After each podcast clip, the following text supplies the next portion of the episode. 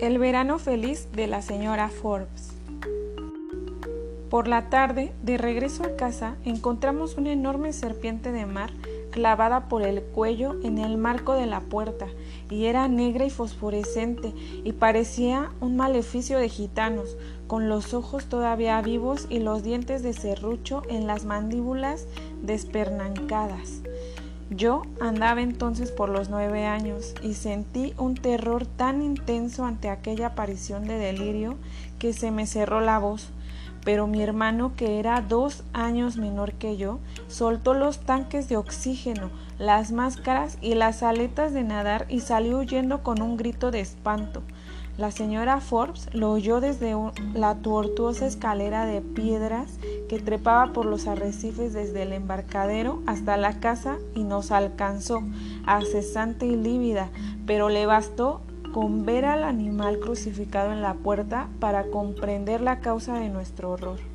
Ella solía decir que cuando dos niños están juntos, ambos son culpables de lo que cada uno hace por separado, de modo que nos reprendió a ambos por los gritos de mi hermano y nos siguió recriminando nuestra falta de dominio.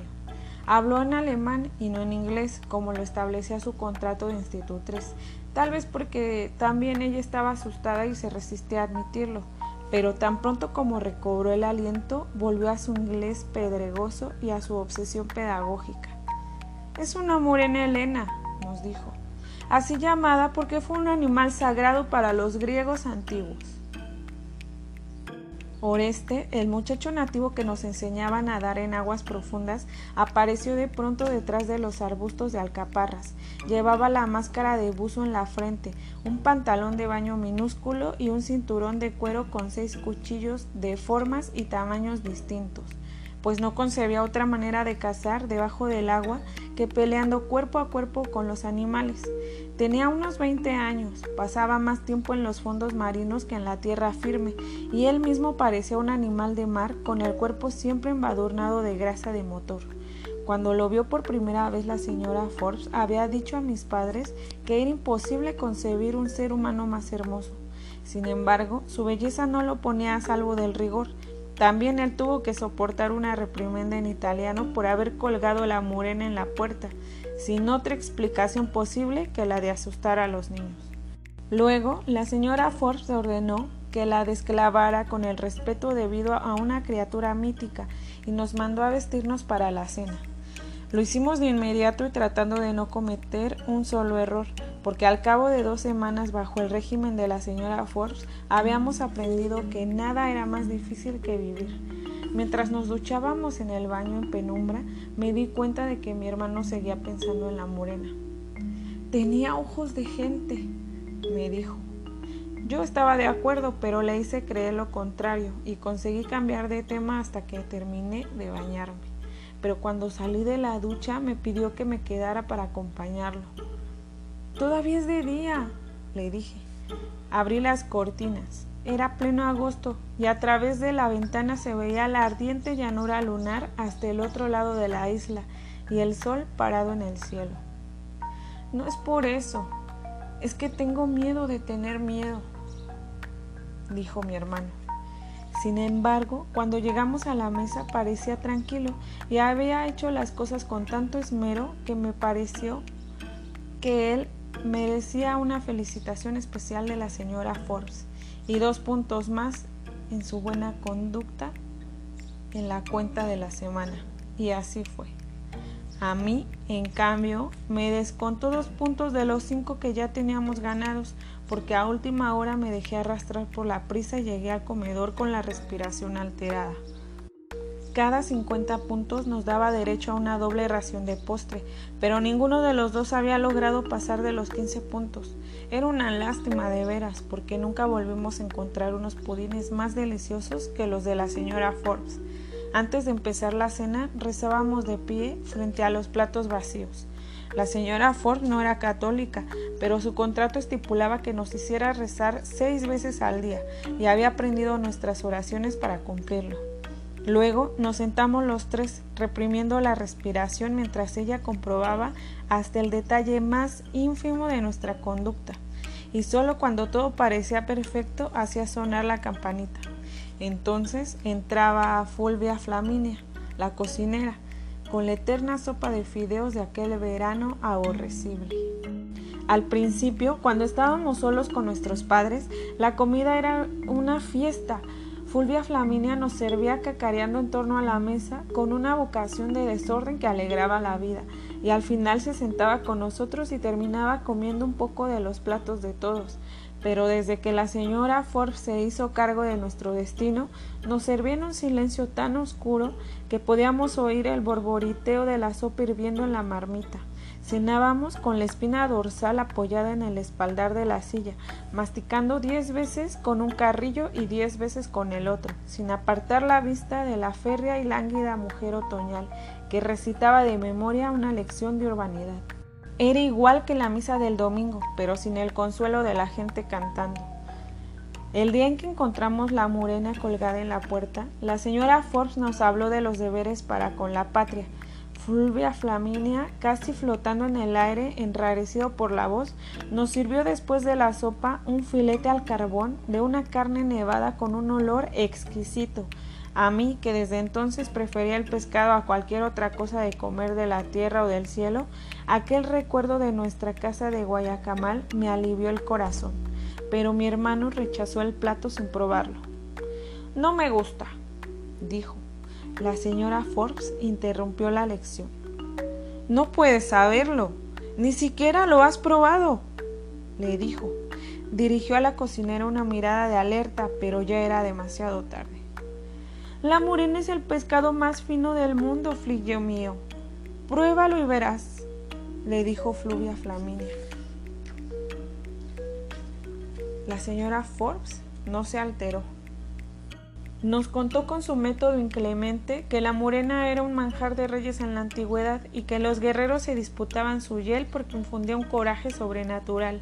Luego nos repitió como tantas veces en tan poco tiempo que el buen gusto no es una facultad congénita, pero que tampoco se enseña a ninguna edad, sino que se impone desde la infancia, de manera que no había ninguna razón válida para no comer. Yo que había probado la morena antes de saber lo que era, me quedé para siempre con la contradicción. Tenía un sabor terso, aunque un poco melancólico, pero la imagen de la serpiente clavada en el dintel era más apremiante que mi apetito. Mi hermano hizo un esfuerzo supremo con el primer bocado, pero no pudo soportarlo. Vomitó. Vas al baño, te lavas bien y vuelves a comer le dijo la señora Ford sin alterarse. Sentí una gran angustia por él, pues sabía cuánto le costaba atravesar la casa entera con las primeras sombras y permanecer solo en el baño el tiempo necesario para lavarse, pero volvió muy pronto con otra camisa limpia, pálido y apenas sacudido por un temblor recóndito, y resistió muy bien el examen severo de su limpieza. Entonces la señora Forbes trinchó un pedazo de la morena y dio la orden de seguir. Yo pasé un segundo bocado a duras penas. Mi hermano, en cambio, ni siquiera cogió los cubiertos. No lo voy a comer, dijo. Su determinación era tan evidente que la señora Forbes la esquivó. Está bien, pero no comerás postre, dijo. El alivio de mi hermano me infundió su valor. Crucé los cubiertos sobre el plato tal como la señora Ford nos enseñó que debía hacerse al terminar y dije, yo tampoco comeré postre. Ni verán la televisión, dijo ella. Ni veremos la televisión, dije. La señora Forbes puso la servilleta sobre la mesa y los tres nos levantamos para rezar. Luego nos mandó al dormitorio, con la advertencia de que debíamos dormirnos en el mismo tiempo que ella necesitaba para acabar de comer. Todos nuestros puntos buenos quedaron anulados y solo a partir de 20 volveríamos a disfrutar de sus pasteles de crema, sus tartas de vainilla, sus exquisitos bizcochos de ciruelas, como no habíamos de conocer otros en el resto de nuestras vidas. Tarde o temprano teníamos que llegar a esa ruptura. Durante un año entero habíamos esperado con ansiedad aquel verano libre en la isla de Pantelaria, en el extremo meridional de Sicilia, y lo había sido en realidad durante el primer mes en que nuestros padres estuvieron con nosotros. Todavía recuerdo como un sueño la llanura solar de rocas volcánicas, el mar eterno, la casa pintada de cal viva hasta los sardineles, desde cuyas ventanas se veían en las noches sin viento las aspas luminosas de los faros de África. Explorando con mi padre los fondos dormidos alrededor de la isla, habíamos descubierto una ristra de torpedos amarillos, encallados desde la última guerra. Habíamos rescatado una ánfora griega de casi un metro de altura, con guirnaldas petrificadas, en cuyo fondo yacían los rescoldos de un vino inmemorial y venenoso, y nos habíamos bañado en un remanso humeante cuyas aguas eran tan densas que casi se podía caminar sobre ellas. Pero la revelación más deslumbrante para nosotros había sido Fulvia Flaminia. Parecía un obispo feliz y siempre andaba con una ronda de gatos soñolientos que le estorbaban para caminar, pero ella decía que no lo soportaba por amor, sino para impedir que se la comieran las ratas. De noche, mientras nuestros padres veían en la televisión los programas para adultos, Fulvia Flaminia nos llevaba con ella a su casa, a menos de 100 metros de la nuestra, y nos enseñaba a distinguir las algarabías remotas, las canciones, las ráfagas de llanto de los vientos de Túnez. Su marido era un hombre demasiado joven para ella que trabajaba durante el verano en los hoteles de turismo, al otro extremo de la isla, y solo volvía a casa para dormir. Oreste vivía con sus padres un poco más lejos y aparecía siempre por la noche con ristras de pescados y canastas de langostas acabadas de pescar y las colgaba en la cocina para que el marido de Fulvia Flaminia las vendiera al día siguiente en los hoteles. Después se ponía otra vez la linterna de buzo en la frente y nos llevaba a cazar las ratas de monte, grandes como conejos, que acechaban los residuos de las cocinas. A veces volvíamos a casa cuando nuestros padres se habían acostado y apenas si podíamos dormir con el estruendo de las ratas disputándose a las obras en los patios. Pero aún aquel estorbo era un ingrediente mágico de nuestro verano feliz.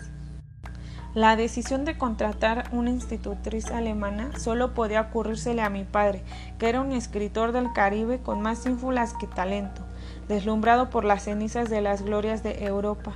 Siempre pareció demasiado ansioso por hacerse perdonar su origen, tanto en los libros como en la vida real, y se había impuesto la fantasía de que no quedara en sus hijos ningún vestigio de su propio pasado.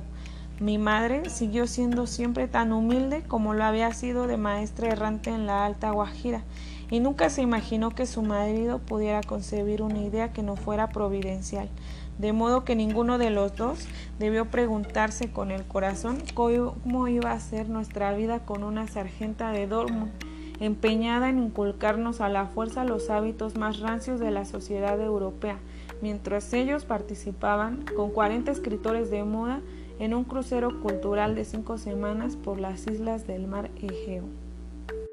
La señora Forbes llegó el último sábado de julio en el barquito regular de Palermo y desde que la vimos por primera vez nos dimos cuenta de que la fiesta había terminado. Llegó con unas botas de miliciano y un vestido de solapas cruzadas en aquel calor meridional y con el pelo cortado como el de un hombre bajo el sombrero de fieltro. Olía a orines de mico. Así huelen todos los europeos, sobre todo en verano, nos dijo mi padre es el olor de la civilización. Pero a despecho de su atuendo marcial, la señora Forbes era una criatura escuálida que tal vez nos habría suscitado una cierta compasión si hubiéramos sido mayores o si ella hubiera tenido algún vestigio de ternura. El mundo se volvió distinto. Las seis horas de mar que desde el principio del verano habían sido un continuo ejercicio de imaginación se convirtieron en una sola hora igual, muchas veces repetida, cuando estábamos con nuestros padres disponíamos de todo el tiempo para nadar con Oreste, asombrados del arte y la audacia con que se enfrentaba a los pulpos en su propio ámbito turbio de tinta y de sangre, sin más armas que sus cuchillos de pelea. Después siguió llegando a las once en el botecito de motor fuera a borda, como lo hacía siempre, pero la señora Forbes no le permitía quedarse con nosotros ni un minuto más de lo indispensable para la clase de natación submarina nos prohibió volver de noche a, la casa de Fulvia Flamina, porque lo consideraba como una familiaridad excesiva con la servidumbre, y tuvimos que dedicar la lectura analítica de Shakespeare el tiempo que antes disfrutábamos cazando ratas. Acostumbrados a robar mangos en los patios y a matar perros a ladrillazos en las calles ardientes de Guayacamal, Para nosotros era imposible concebir un tormento más cruel que aquella vida de príncipes.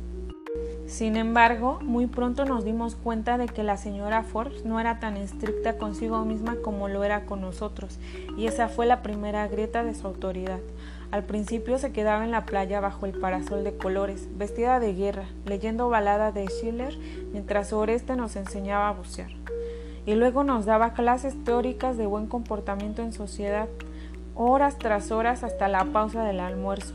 Un día pidió a Oreste que la llevara en el botecito de motor a las tiendas de turistas de los hoteles y regresó con un vestido de baño enterizo, negro y tornasolado, como un pellejo de foca, pero nunca se metió en el agua. Se asoleaba en la playa mientras nosotros nadábamos y se secaba el sudor con la toalla, sin pasar por la regadera, de modo que a los tres días parecía una langosta en carne viva y el olor de su civilización se había vuelto irrespirable.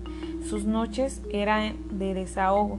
Desde el principio de su mandato sentíamos que alguien caminaba por la oscuridad de la casa, braceando en la oscuridad y mi hermano llegó a inquietarse con la idea de que fueran los ahogados errantes de que tanto nos había hablado Fulvia Flaminia. Muy pronto descubrimos que era la señora Forbes, que se pasaba la noche viviendo la vida real de mujer solitaria que ella misma se hubiera reprobado durante el día. Una madrugada la sorprendimos en la cocina, con el camisón de dormir de colegiala, preparando sus postres espléndidos, con todo el cuerpo embadurnado de harina hasta la cara y tomándose un vaso de oporto con un desorden mental que habría causado el escándalo de la otra señora Forbes. Ya para entonces sabíamos que después de acostarnos no se iba a dormir ni a su dormitorio, sino que bajaba a nadar a escondidas o se quedaba hasta muy tarde en la sala viendo sin sonido en la televisión las películas prohibidas para menores, mientras comía tartas enteras y se bebía hasta una botella del vino especial que mi padre guardaba con tanto celo para las ocasiones memorables. Contra sus propias prédicas de austeridad y compostura, se atragantaba sin sosiego con una especie de pasión desmandada Después la oíamos hablando sola en su cuarto, la oíamos recitando en su alemán melodioso fragmentos completos y la oíamos cantar, la oíamos sollozar en la cama hasta el amanecer y luego aparecía en el desayuno con los ojos hinchados de lágrimas, cada vez más lúgubre y autoritaria. Ni mi hermano ni yo volvimos a ser tan desdichados como entonces, pero yo estaba dispuesto a soportarla hasta el final, pues sabía que de todos modos su razón había de prevalecer contra la nuestra. Mi hermano, en cambio, se le enfrentó con todo el ímpetu de su carácter, y el verano feliz se nos volvió infernal. El episodio de la murena fue el último límite. Aquella misma noche, mientras oíamos desde la cama el trajín incesante de la señora Forbes en la casa dormida, mi hermano soltó de golpe toda la carga del rencor que se le estaba pudriendo en el alma. La voy a matar, dijo. Me sorprendió, no tanto por su decisión, como por la casualidad de que yo estuviera pensando lo mismo desde la cena. No obstante, traté de disuadirlo. Te cortarán la cabeza, le dije. En Sicilia no hay guillotina. Además, nadie va a saber quién fue, dijo él. Pensaba en el ánfora rescatada de las aguas, donde estaba todavía el sedimento del vino mortal, mi padre lo guardaba porque quería hacerlo someter a un análisis más profundo para averiguar la naturaleza de su veneno, pues no podía ser el resultado del simple transcurso del tiempo. Usarlo contra la señora Ford era algo tan fácil que nadie iba a pensar que no fuera accidente o suicidio. De modo que al amanecer, cuando la sentimos caer extenuada por la fragorosa vigilia, echamos vino del ánfora en la botella del vino especial de mi padre, según habíamos oído decir, aquella dosis era bastante para matar un caballo. El desayuno lo tomábamos en la cocina a las nueve en punto, servido por la propia señora Ford con los panecillos de dulce que Fulvia Flaminia dejaba muy temprano sobre la hornilla. Dos días después de la sustitución del vino mientras desayunábamos, mi hermano me hizo caer en la cuenta con una mirada de desencanto que la botella envenenada estaba intacta en el aparador. Eso fue un viernes y la botella siguió intacta durante el fin de semana, pero la noche del martes la señora Ford se bebió la mitad mientras veía las películas libertinas de la televisión. Sin embargo, llegó tan puntual como siempre al desayuno del miércoles. Tenía su cara habitual de mala noche y los ojos estaban tan ansiosos como siempre detrás de los vidrios macizos, y se le volvieron aún más ansiosos cuando encontró en la canasta de los panecillos una carta con sellos de Alemania. La leyó mientras tomaba el café, como tantas veces nos había dicho que no se debía hacer, y en el curso de la lectura le pasaban por la cara las ráfagas de claridad que irradiaban las palabras escritas. Luego arrancó las estampillas del sobre y las puso en la canasta con los panecillos sobrantes para la colección del marido de Fulvia Flaminia. A pesar de su mala experiencia inicial, aquel día nos acompañó en la exploración de los fondos marinos y estuvimos divagando por un mar de aguas delgadas hasta que se nos empezó a agotar el aire de los tanques y volvimos a casa sin tomar la lección de buenas costumbres. La señora Forbes no solo estuvo de un ánimo floral durante todo el día, sino que a la hora de la cena parecía más viva que nunca. Mi hermano, por su parte, no podía soportar el desaliento. Tan pronto como recibimos la orden de empezar, apartó el plato de sopa de fideos con un gesto provocador. Estoy hasta los cojones de esta agua de lombrices, dijo. Fue como si hubiera tirado en la mesa una granada de guerra. La señora Ford se puso pálida, sus labios se endurecieron hasta que empezó a disiparse el humo de la explosión y los vidrios de sus lentes se empañaron de lágrimas. Luego se los quitó, los secó con la servilleta y antes de levantarse la puso sobre la mesa con la amargura de una capitulación sin gloria. Hagan lo que les dé la gana. Yo no existo, dijo.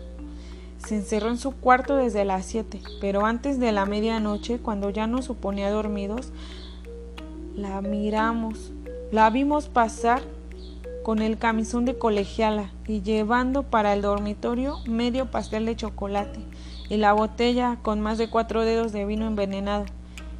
Sentí un temblor de lástima. Pobre señora Forbes, dije. Mi hermano no respiraba en paz. Pobres de nosotros si no se muere esta noche, dijo. Aquella madrugada volvió a hablar sola por un largo rato. Declamó a Schiller a grandes voces, inspirada por una locura frenética, y culminó con un grito final que ocupó todo el ámbito de la casa. Luego suspiró muchas veces hasta el fondo del alma y sucumbió con un silbido triste y continuo como el de una barca a la deriva. Cuando despertamos, todavía agotados por la tensión de la vigilia, el sol se metía a cuchilladas por las persianas, pero la casa parecía sumergida en un estanque. Entonces caímos en la cuenta de que iban a ser las diez y no habíamos sido despertados por la rutina matinal de la señora Forbes.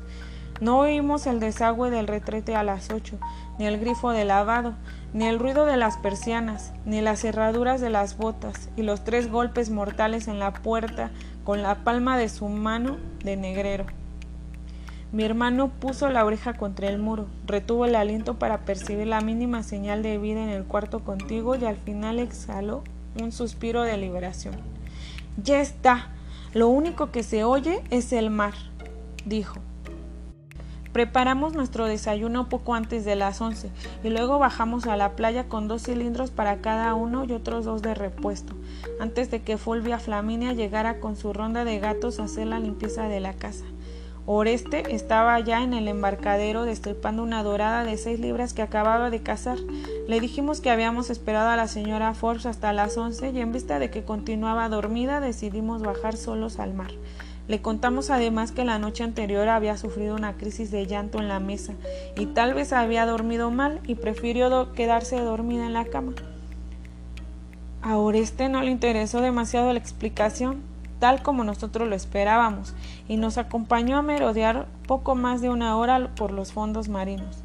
Después nos indicó que subiéramos a almorzar y se fue en el botecito de motor a vender la dorada en los hoteles de los turistas.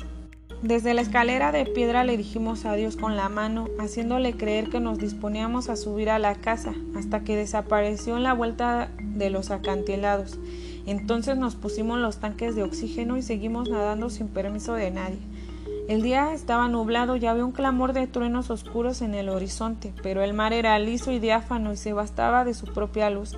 Nadamos en la superficie hasta la línea del faro de Pantelaria. Doblamos luego unos 100 metros a la derecha y nos sumergimos donde calculábamos que habíamos visto los torpedos de guerra en el principio del verano. Allí estaban, eran seis, pintados de amarillo solar y con sus números de serie intactos y acostados en el fondo volcánico en un orden perfecto que no podía ser casual. Luego seguimos girando alrededor del faro en busca de la ciudad sumergida de que tanto y con tanto asombro nos había hablado Fulvia Flaminia, pero no pudimos encontrarla. Al cabo de dos horas, convencidos de que no había nuevos misterios por descubrir, salimos a la superficie con el último sorbo de oxígeno. Se había precipitado una tormenta de verano mientras nadábamos. El mar estaba revuelto y una muchedumbre de pájaros carniceros revoloteaba con chillidos feroces sobre el reguero de pescados moribundos en la playa. Pero la luz de la tarde parecía acabada de hacer y la vida era buena sin la señora Forbes. Sin embargo, cuando acabábamos de subir a duras penas por la escalera de los acantilados, vimos mucha gente en la casa y dos automóviles de la policía frente a la puerta y entonces tuvimos conciencia por primera vez de lo que habíamos hecho. Mi hermano se puso trémulo y trató de regresar. Yo no entro, dijo. Yo en cambio tuve la inspiración confusa de que con solo ver el cadáver estaríamos a salvo de toda sospecha. Date tranquilo, respira hondo y piensa solo una cosa. Nosotros no sabemos nada, le dije. Nadie nos puso atención. Dejamos los tanques, las máscaras y las aletas en el portal y entramos por la galería lateral, donde estaban dos hombres fumando sentados en el suelo junto a una camilla de campaña. Entonces nos dimos cuenta de que había una ambulancia en la puerta posterior y varios militares armados de rifles.